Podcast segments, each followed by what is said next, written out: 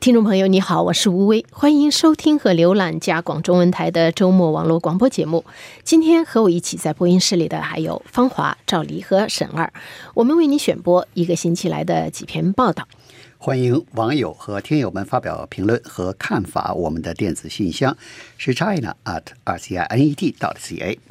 我们的新浪微博是加拿大国际广播中文。我们的网站是 w w w dot r c i n e t dot c a。我们的 Facebook 是加拿大国际广播加拿大国家中文频道。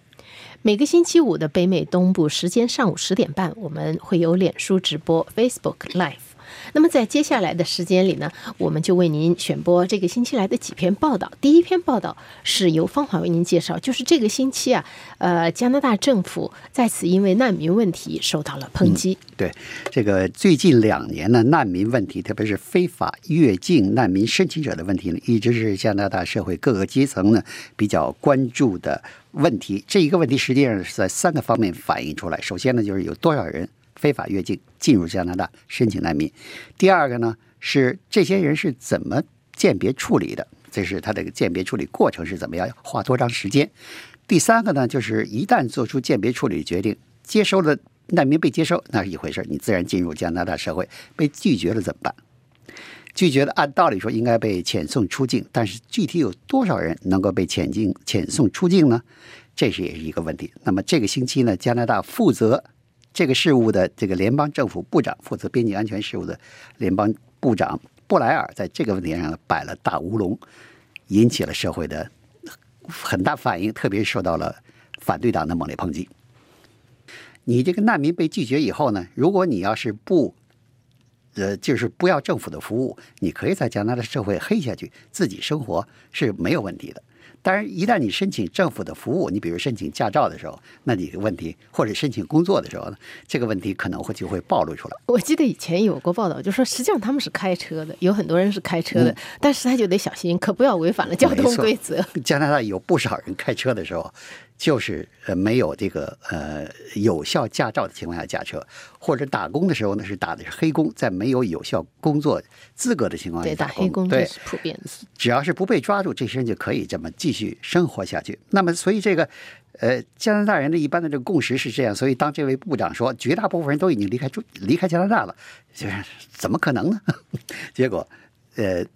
记者当时的听了这句话，记者当时就一愣，嗯。他怎么这么说？然后呢，反对党也立刻开始质疑，开始抨击。结果，这位这个部长呢，不得不赶快。他星期六说的话，然后星期天赶快在发推特进行道歉。星期一在议会开会的时候，赶快又站起来做做出做出正式的道歉。他说呢，他的本意呢，只是想回答说呢，这这些呃，这个所谓的这个呃难民申请者会经过一定的程序进行甄别处理。然后，如果处理如果没有被接受的话，他们应该离开。被遣送回原籍国，他是原来想说的这句话，是应该，但是结果说成是绝大部分人都已经离开了，有的人就相信他是口误，但是有很多人呢不相信这不是口误，说这个有有有实在是这个误导，而但是呢有意误导，对，但是这个摆乌龙是绝对差不了的，就是把这话说的是离实际情况差得太远了。那么就是现在呢，就是根据联邦政府自己的数字。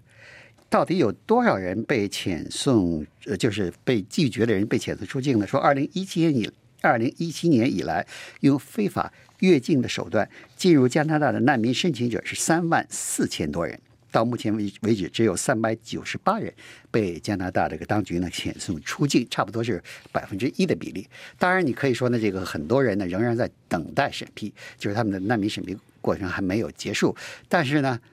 有很多被。被拒绝的人呢，确实是没有被申请，没有被这个遣送出境，所以这是一个一个问题。加拿大联邦官方反对党保守党的移民事务发言人就指出，加拿大的这个难民审批系统本来应该能够较快的甄别出这些呃什么是真正的难民，什么不是真正的难民，然后然后做出批准决定。那么那些被拒绝的人呢，应该被。遣送出境，但是由于特鲁多政府在越境非法越境者问题上处理不当，让大量的人呢非法用通过非法越境的手段进入加拿大申请难民，使加拿大的难民审批系统呢被堵塞。哎，所以这一拖就是两，现在呢差不多就是二十个，至少二十个月的等待等待审批的时间。这位保守党的移民事务发言人说呢，这二十个月的等待时间呢，过长，给纳税人带来了很大的负担，因为他在等待期间都得被纳税人养着。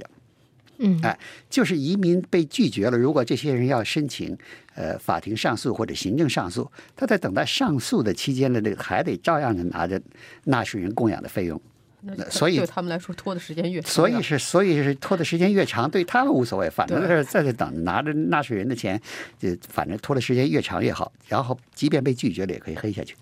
嗯，但是实际上也有报道，就是说真心想要在这里，就是说开始新生活，养就是呃从养家的人，实际上他们也很着急，因为你在这个期间，就是等于是说前途未前途定不下来嘛。就是这种，我记得他们也有抱怨，而且好像还有一个数字，就是说，其实有一些人他没有等到那个时候，就人就已经不在了。就是说，有的人他都没有去，就是比方说听证的时候，他都没有到场，那不知道上哪里去了，都有这样的情况。对，反正这个这个问题就是，呃，确实是很复杂。首先呢，就是不是说了吗？这个非法越境者进入加拿大是代表三个方面问题。第一个，进来多少？很多人就说，如果你这个一下子几万几万人进来，你那个边界成什么的，成成筛子了，这根本就没有一个没有一个嗯这个边境的一个尊严在那里了。第二个呢，就是说这么这么多人来进入加拿大，你的难民审批系统肯定会出现呃审批这个时间拖延时间过长的问题。嗯，还有第三呢，就是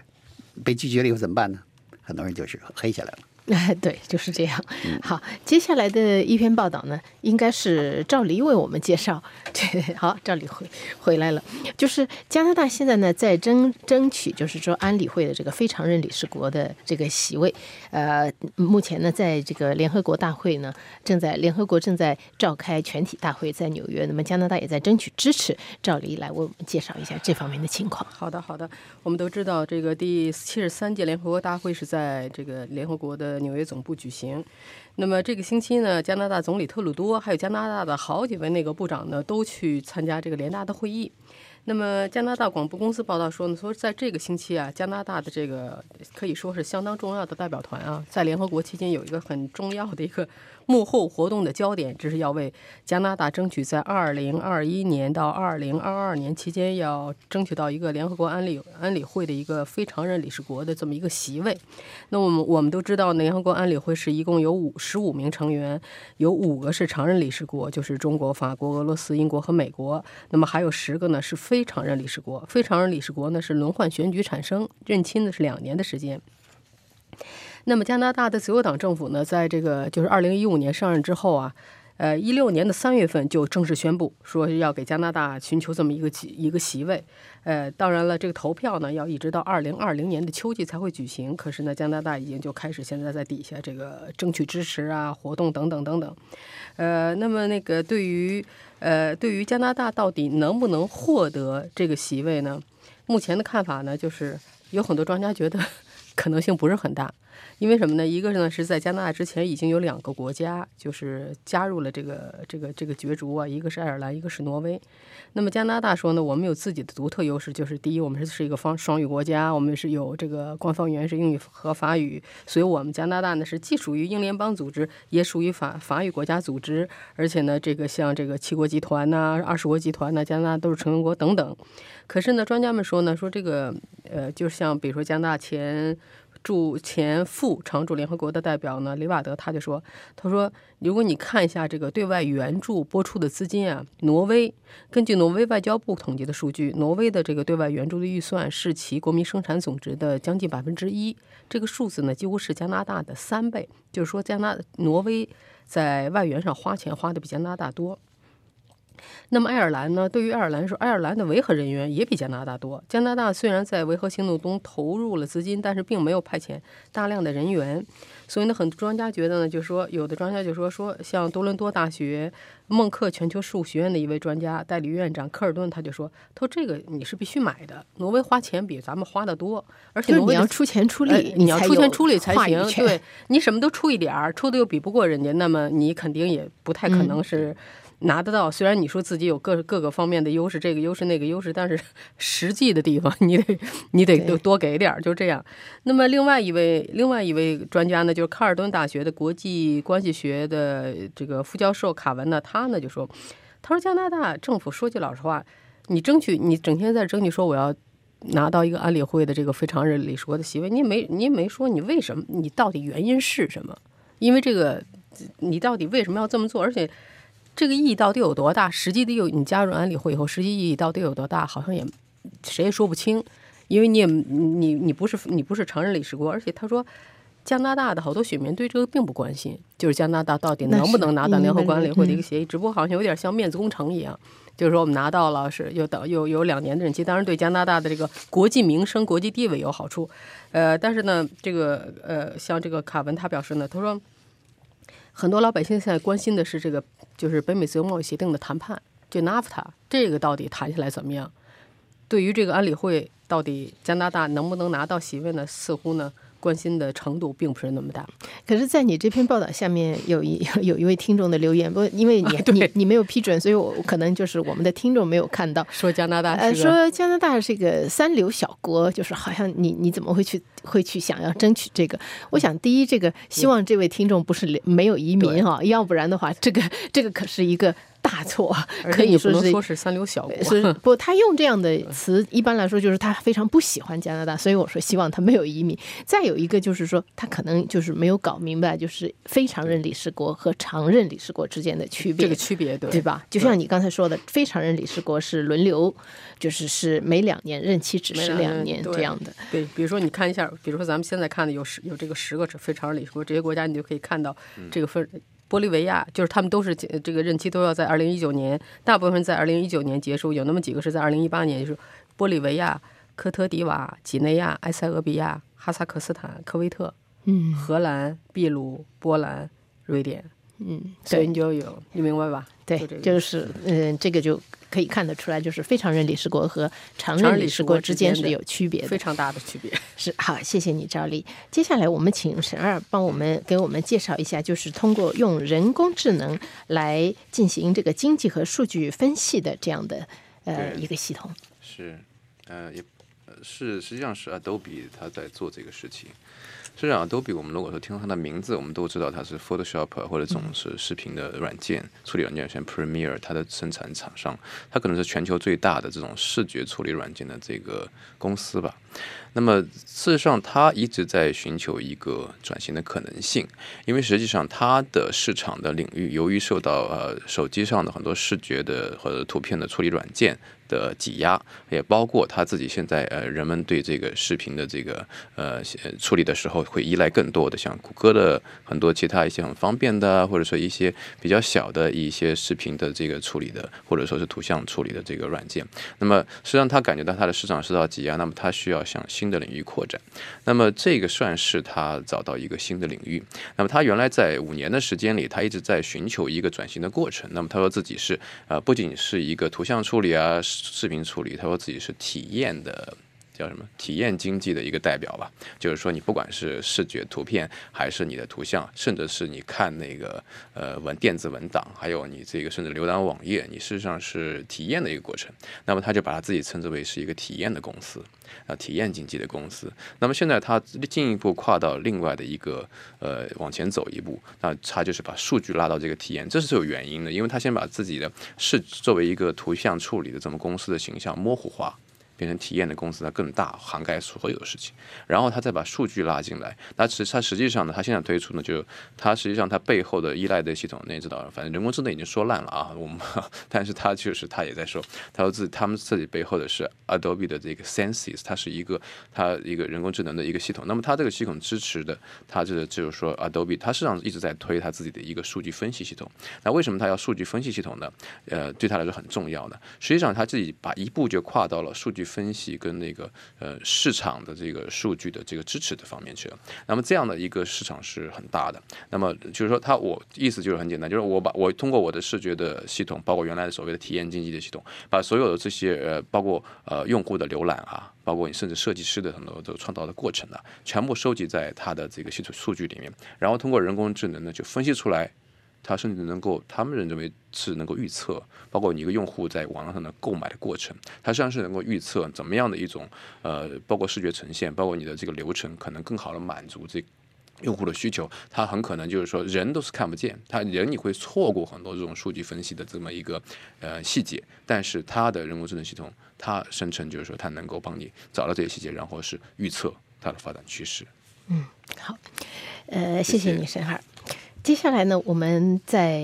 请方华为我们介绍一下，就是这也是这个星期的这个星期经常我们都听到的消息、听到的新闻了，就是正在就是美国总统特鲁多，还有在就是因为联合国大会在开会嘛，他的种种的言论，还有一些分析。呃，现在呢，就是看来就是被美国跟墨西哥都反复提到的九月三十号。或者十月一号之前，这个必须完成呃北美自由贸易协议的修改谈判的这个所谓的截止期限呢，是肯定会要是最后是过去，但是没有任何协议达成了。在这一点上，这次的纽约联大会议上期间呢，呃，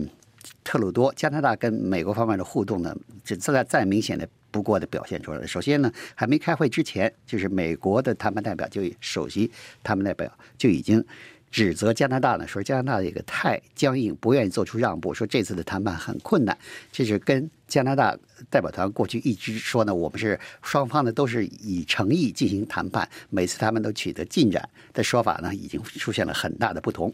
接着呢。更不客气的是，美国总统特朗普，美国总统特朗普在纽约举行记者招待会上的时候呢，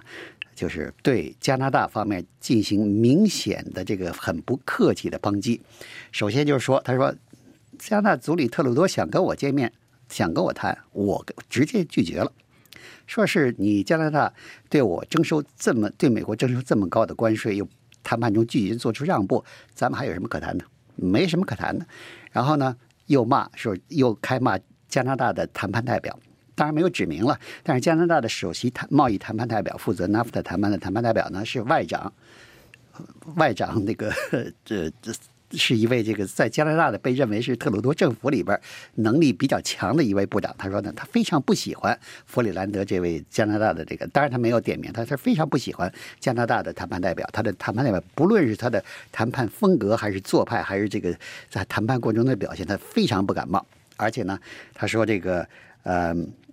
就是在这样的情况下，他说是最后实在不行了，直接给加拿大的。汽车跟汽车零件产品征收百分之二十五的关税就行了。实际上，这个威胁呢，现在看来呢，越越来越有越有可能不是一句空话了。而且真正实施起来的话，这个虽然说是商人这个一一千自损八百，但是对加拿大的损失更大。加拿大的工业呢，很可能经受不起这么沉重的打击。所以，这个这个谈判这个气氛已经搞得这么僵了。但是专家们认为呢，实际上。这个真正的，呃，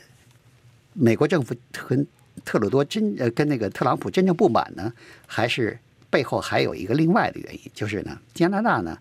跟中国的关系现在是要不断的这个密切紧密化，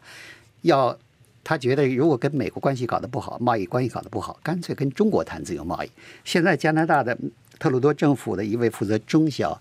企业也负责市场，就是扩大市场的这个。部长呢，吴凤仪正在北京访问，而且加拿大的贸易部长卡尔呢也说，说中国呢对加拿大的不论从投资、从贸易、从各方面来讲都是非常重要的。这是官方的讲话是这样，但实际上呢，美国美国政府、美国特朗普政府就是对中国实施惩罚性关税以后呢，就是特别担心，就是一些中国的企业呢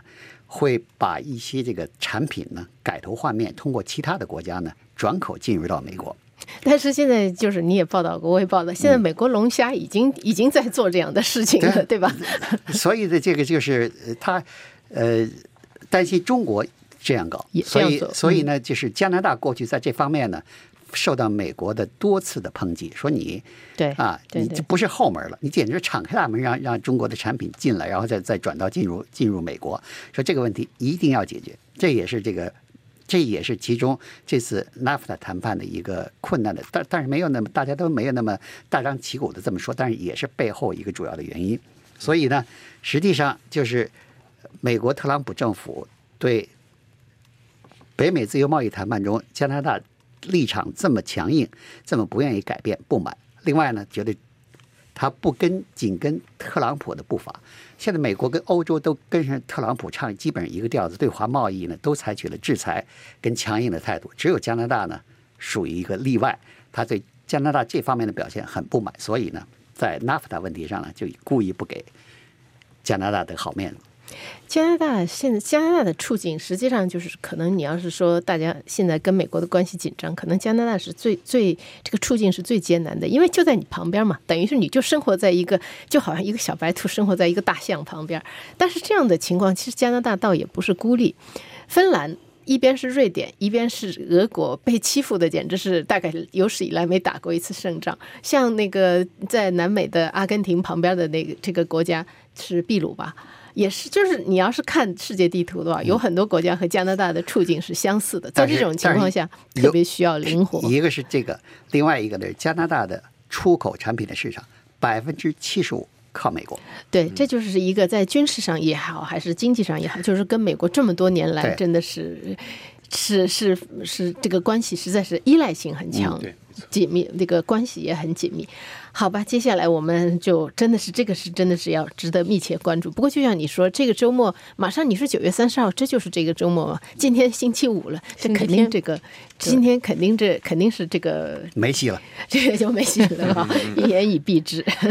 好，接下来还有一点时间，我们请赵黎给我们介绍一下这个流感的死亡人数，都美国和加拿大相差那么大。对，呃，大概还记得就是上一个冬季特别特别冷。还记得吧？都把咱们都给，就是可以说是最近这二三十年来，基本上是最严酷的一个冬季。那么美国方面呢，刚刚出了一个数字，这个星期就是美国的疾病控制和预防中心的主任，他呢这个星期在参加一个活动的时候呢，对这个美联社的记者呢透露了一个消息，就是说什么呢？在二零一七到二零一八年的这个冬季，也就是上这个上这个冬这个冬季哈，据估计有八万名美国人。都死于跟这个流感有关，就是死于流感或者跟流感有关的这个并发症。嗯，那么这是四十年来呢，因为流感而死亡人数最多的一次。那么这个数字一出来以后呢，就是引起的震动还是蛮大的啊。流感领域的很多专家就说说，我们都知道去年的冬季是情况是非常糟糕的，但是呢，这个数字还是确实是让人感到非常惊讶。为什么呢？因为近些年来在美国啊，就跟流感死亡的这个有关的。呃，死亡人数一般都是每年差不多是从一万两千人到五万六千人不等，就有的时候一万多，有时候两万多，有时候三万多。呃，那么现在呢，在这个情况下呢，那个去年这个情况这么严重，所以呢，让美国呢就觉得很，美国方面的专家觉得很吃惊。那么加拿大呢，就是根据加拿大的公共卫生署公布的数据呢，去年冬季的时候呢，在加拿大是有三百零二人因为流感而死亡。反而比那个上一个冬季还要低了，在上一个冬季，二零一六到二零一七呢，死亡人数呢是三百八十八人，呃，所以呢，那个加拿大专家说呢，这是可能跟这个加拿大大面积的，就是非常广泛的接种疫苗还是有关系的，就是打这个打针啊，就是虽然大家都知道，有的时候这个流感疫苗都说没用没用没用就没对上，跟那个菌株没对上，但是呢，专家们说还是有用。哪怕是你说它今年的可能不是特管用，但是还是有用。就是什么呢？就是万一你要真得了流感，你要是接种了这个这个打了这个防疫针的话，你的这个严重程度会降低，就是严可能就不会那么严重。所以呢，在这种情况下呢，美国的这个疾病预防控制中心现在也在呼吁美国人打针。就是在，尤其现在已经快开始了，现在已经在进入秋季了，马上冬季要来了。那么今年是怎么样，谁都不知道。所以呢，还是就是美国方面在在各做各种各样的活动，打针。呃，那么对于今年冬天的情况呢，这个美国方面的专家说呢，到目前为止已经检测出来的流感病毒是一种。看上去比较比较轻的一种菌株，所以呢，早期的迹象显示，可能今年还问题可今年可能不会像去年那么糟糕吧。但愿如此。这个疫苗问题啊，你要是在网上看这个争论，两派的争论，争的几乎可以和呃中国的这个中医关于中医围绕中医的争论一样的，大家都就是说非常的动肝火，几乎要动肝。有人打，有人不打。对对，各种各方面的疫苗，各种疫苗都是这样。是好的。哦，时时间也差不多了，今天的节目到这里就结束了。我是吴薇，谢谢商大了 Pierre 和沈二，谢谢您的收听和收看。希望您继续支持我们的节目，祝各位周末愉快。我是沈二，我们下次节目见。谢谢大家。